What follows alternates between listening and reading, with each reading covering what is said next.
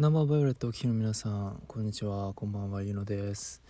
えー、今日はですね前回に引き続き、まあ、前回といってももう6月の頭ぐらいでまたちょっと1ヶ月ぐらい経ってしまったんですけれども、えー、前回に募集した質問の中で、えー、お答えできていなかった後半部分についてお答えしていきたいと思います。で今回はえっ、と就活についての質問と、まあ、恋愛についての質問っていうのが、まあ、大きく来てて来ていたのでちょっとこの辺をあの答えていきたいなと思います。で前回はこう結構なんだろうなすごい抽象的なというか、まあ、ざっくりした答えになっちゃってたかなとかとも自分でも考えて思っていてでじゃあ具体的に回答するって言ってもこうなんだろうなこう人の質問にこう真摯に向き合うのになんて回答しようと思ってちょっと考えていたらあの1ヶ月経ってしまったのであのちょっと大変申し訳なかったんですけれどもまあ本日もあのご視聴いただければと思います。よろしくお願いします。えー、っとですねまずですね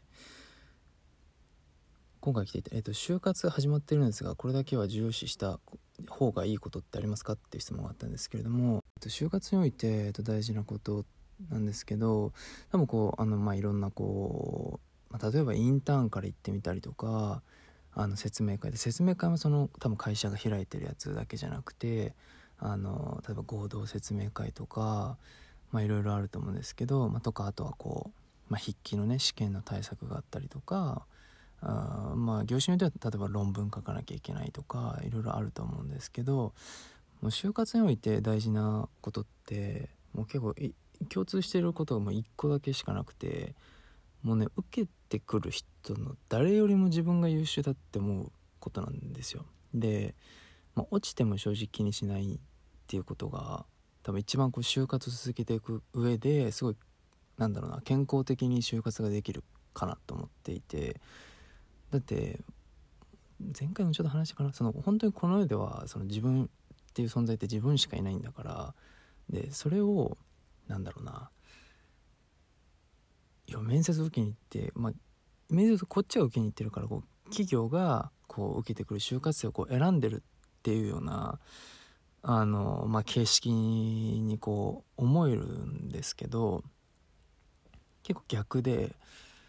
なんだろうな。じゃあこの組織にで自分は受けに行くと、まあ、自分は入りたいと。で自分がこの組織を選んでるって考えていくことが大事なんですよね。だから向こうに採用されなかったらあセンスないな自分を選ばないなんて。って思ってやり続けることなんですよね。で、まあ、もちろん一番行きたいとこ、まあ、2番目行きたいとこ、まあ、ここだったら行ってもいいかなって思うとこって、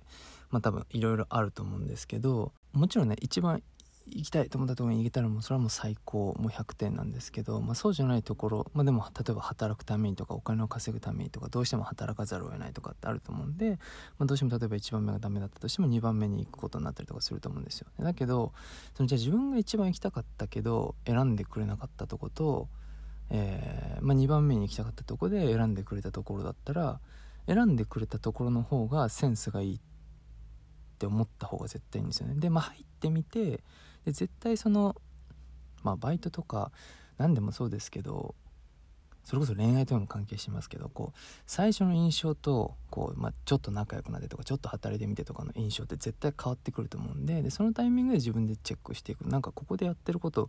なんか自分のためになんないなとかなんか違うなとかって思ったらもう全然すぐやめていいと思うんですよね。なんか3年は最低働くみたいなことってすごいよく言うと思うんですけど結構なんか今の時代そんなことないなとは思っていてあのもう全然見切りつけてどんどん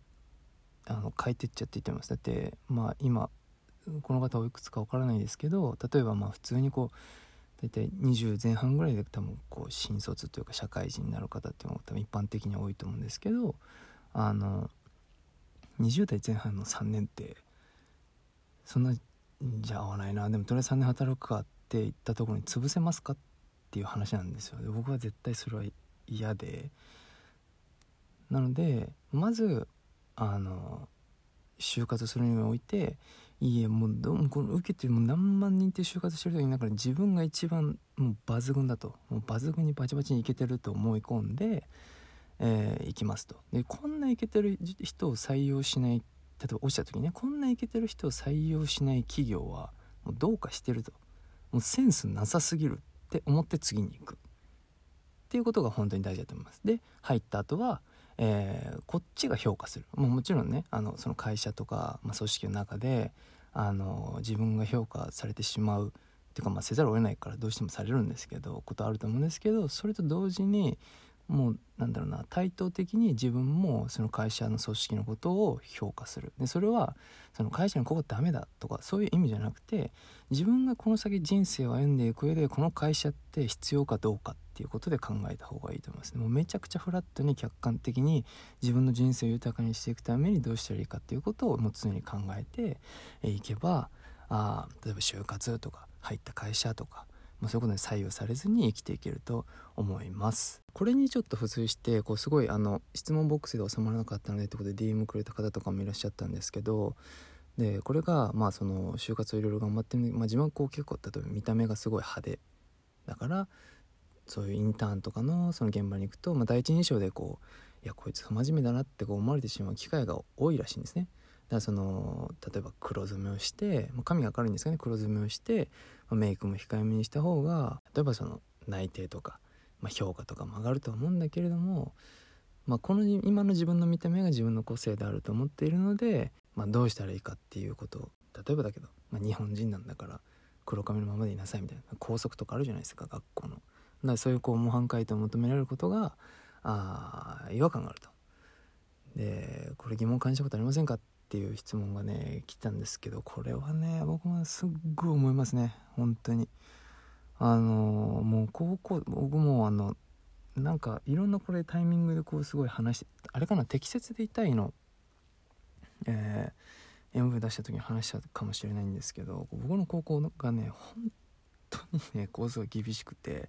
もう本当にあのなんか市内持ってジャージ着てるあの体育の先生が生活指導係でもう校門の前に立っててもうちょっとでもなんか制服が着崩れたりして胸ぐらつかまれるみたいなところに通ってたんですけどあのねほんおかしいんじゃないかと思うんですよ本当に。って思ってましてそんなね人のねなんかその、ね、見た目にねなんでそんなに言えるのって思ってたんですよね。まあその行動原理わかるんですよ。例えばその規律とかその学校を表すこう名詞みたいなものだからじゃあ例えばすごいじゃあ着崩して制服着て街を歩いてる高校生がなんか例えば迷惑行為してたってなったらその学校の評価落ちるってことでまあすごいこう規律に重んじるっていう気持ちも分からんではないんですけどただねいかんせんその例えば髪色とか例えば見た目とかだあれですからね僕そのちょっと話それちゃいますけどこう身長がでかいだけでお前目立ってるってって言われて怒られたことあるぐらいですからもう意味が分かんないですよね正直。でもねこれねほんと難しい問題でねあの、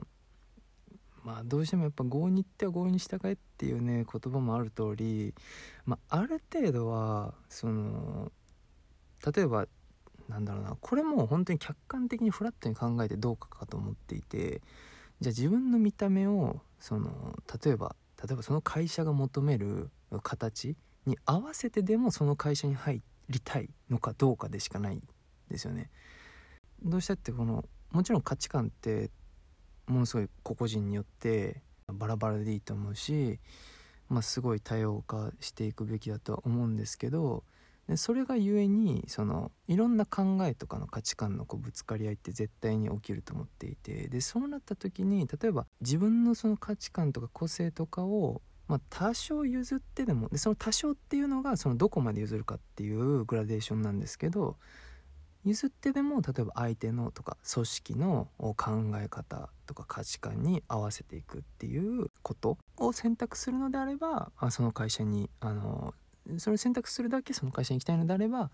いいのかなとは思うんですけどなんかこうそうではないのに、まあ、通り一遍的通り一遍と的にもうとにかくこう自分の個性を殺してとにかくなんかどっか会社に受からないといけないんだとかってなっちゃうのはまあちょっとそれはさすがにその自分を殺しすぎてる。まあ殺しすぎてると言っちゃあれなんですけどこう自分をこう大事にしてないなとは思っちゃうので確かにその例えば黒染めしてとかメイクもこう落ち着かせてとかっていうふうにすれば要は、ね、通り一辺倒的にその泣いてもらえる機会っていうのは多分おっしゃる通りすごい増えていくと思うんですけど、まあ、どうしたってねその髪の毛が黒い人の方がなんか清潔感があって真面目だとかっていうなんかこう固定観念というか印象がやっぱあるじゃないですか。でそれはもう僕すっごい嫌なんですよ。で僕は今あのね黒髪ですけどこれはそのみんなから黒髪を求められているからではなくて僕が今黒髪であることが一番ベストだと思っているから黒髪にしているんですね。言ってしまえばラッキーなんですよね。その例えば清潔感。イコール黒髪ってこうわりかしなっているこの社会で僕は黒髪が一番ベストだと。自分個人で思ってるってことはこう合致してるから僕はラッキーな部類なんですけどやっぱどうしてもその個性と社会の考え方がこう分かれてしまった時にどう譲っていくかとどう折り合いつけていくかって話だと思うのですごい最初のあの回答に戻るんですけど自分のその個性をどこまで譲っててでもそのこの会社に入りたいか？でも絶対譲れない部分ってあると思うのででそこの本当にせめぎ合いだと思います。でだしもっと言えば別にじゃあ見た目が派手でもとかタトゥーが入ってたりとかしても全然働ける例えば会社とか組織って別にたくさんあると思っていてまあその中で要は自分の個性を生かすことがその自分の人生においてのプライオリティ優先度が一番なんだとしたらじゃあ仕事は正直その自分の個性を守るためのあのた守ることができるんだったらどこでもいい。ってなるのかいやこういう業種で絶対に働きたいんだここでもう自分の人生をかけたいんだって思うのかの違いかなと思います。で続いてです、えー、あと2つあるんですけど今度はこう恋愛の方ですね、えー、気になった人と DM で話して、えー、実際に話したことないんですがどうすればお話できるんでしょうか。これどういう状況なんですかね。SNS で知り合ったってことなんですかね。どうなんだろう。でもね僕あれですよ。あのそれこそ高校生の時に Twitter で知り合った人っていうかねなんかフォローが来てでなんか昔はねあのツイッターにその自分の高校名とかなんか出身地とかなんか書くのが流行ってたんですよ。でちょうどなんか僕のすごい仲いいあの高校の友達となんか同じ中学校っぽかったんで年は1個下とかあったんですけどあなんか知り合いなのかなとか思ってなんかフォローとか返してたらなんか全然関係ない知らない人でみたいな。でそれこそなんか DM でなんか話してあのなんか映画見に行きましたよ。結果それだけだったんですけど。でもねそれねどうしたらその実際に話したことない人どうしたらお話できるようになりますかっていうとそれやっぱ会いたいってことなんですかね。なんか例えば SNS で例えばその共通の例えば趣味とかであのなんだろうな話題が弾んでとか多分そういうのが絶対あると思うんでその例えば DM だけで話してるだけってことは何かしらその共通する話があると思うのでもうそこからもう広げてって例えば好きなアーティストの話で盛り上がってるんだったらじゃあそのライブ一緒に今度行こうみたいな現地集合でみたいな。で現地集合にすれば絶対あのなんだろうな仮に変な人でも逃げれるじゃないですか。人もたくさんいっぱいいるし。そう。でだから僕もその映画見てこれなんか待ち合わせ行ったらこう知らないあのすごい怖いおじさんとか出てくるんじゃないかとか思って あのもうちゃんともうなんか人通りがもう激しいところで待ち合わせにしましたよ。で僕はあのなんかちゃんと普通にちゃんとしちゃんとしたって言ったらちょっとあれですけど語弊がありますけど普通に女の子が来ましたけど。だからこうなんかそういう約束すればいいんじゃないですかね。あの全然あの僕たちアニメのライブに一緒に来ていただいてもいいと思いますしなんかそういった感じで多分共通の話題から、ね、例えば映画好きな話になるじゃあこの映画あんだけど一緒に食うとかでもいいですしなんかそういったところからあの広げられるんじゃないですかね。はい。そして、えー、これ最後にすみませんね。恋愛してる時の自分が好きじゃなくて人を好きになれません。何かアドバイスいただけませんか？なるほど。恋愛してる時の自分が好きじゃないというのはなんかあれなんですかね。そのすごいこう性格がこう変わっちゃうというか、まあ、例えばそのすごい相手主導になっちゃうというかその相手にこう合わせちゃうとかなんか例えば本当はこういうことをちゃんと言いたいのに言えなくなっちゃうとかなんかそういうことなのかな。まあでも恋愛してる時の自分が好きじゃないっていう気持ちはなんかすごいよくわかる。でもねあのー、恋愛してる時の自分が好きじゃないっていうのはあの自分のことが好きになれる人と付き合ってこなかったからだと思うんですよね。多分、まあ、付き合ってるのか付き合ってないのかちょっとまだちょっと分かんないですけどこの方がね。でもこの人と一緒にいる自分が好きって思える人に絶対出会えるはずなんで多分そしたら変わると思いますよ。でねやっぱその大大失恋かみたいにするとそのもう次がね面倒くさくなるんですよね。それはすごいわかります。もうまたなんかこうやって最初から「あどうもはじめまして」みたいなところからやってかなきゃいけないのかとかじゃあまたじゃそんだけ一緒に過ごしてなんかこうしたらどうしようとかってあると思うんですけどまあでも人はですねあのもうそういう経験を乗り越えていってですねあのすごい豊かで素敵な人間に成長していくと僕は思っているのでその今までえー、恋愛してる時に好きになれなかった自分のことが好きになれなかった恋愛をしてきた、えー、お相手のこともですねこうどんどん乗り越えてですねこう恋愛してる時の自分が好きになれる人と、えー、いつか出会えるように、えー、こう自分を愛していけばいいんじゃないですかね。やっぱ自分のことが好きじゃないと人のこと好きになれないって僕は思うんですよね。あの本当の意味で。だって絶対にね世の中自分が一番可愛いに決まってるんで。まずはやっぱりすごい自分に多分自分に自信を持つっていうのは難しいことなんですよね。どうしたって。ネガティブな部分もありますし。だけどそんな自分もまるっと愛せるようになったところからが、えー、本当の恋愛のスタートじゃないかなと思います。はい。こんな感じでちょっと結構長くなっちゃいましたけどこんな感じで回答させていただきました。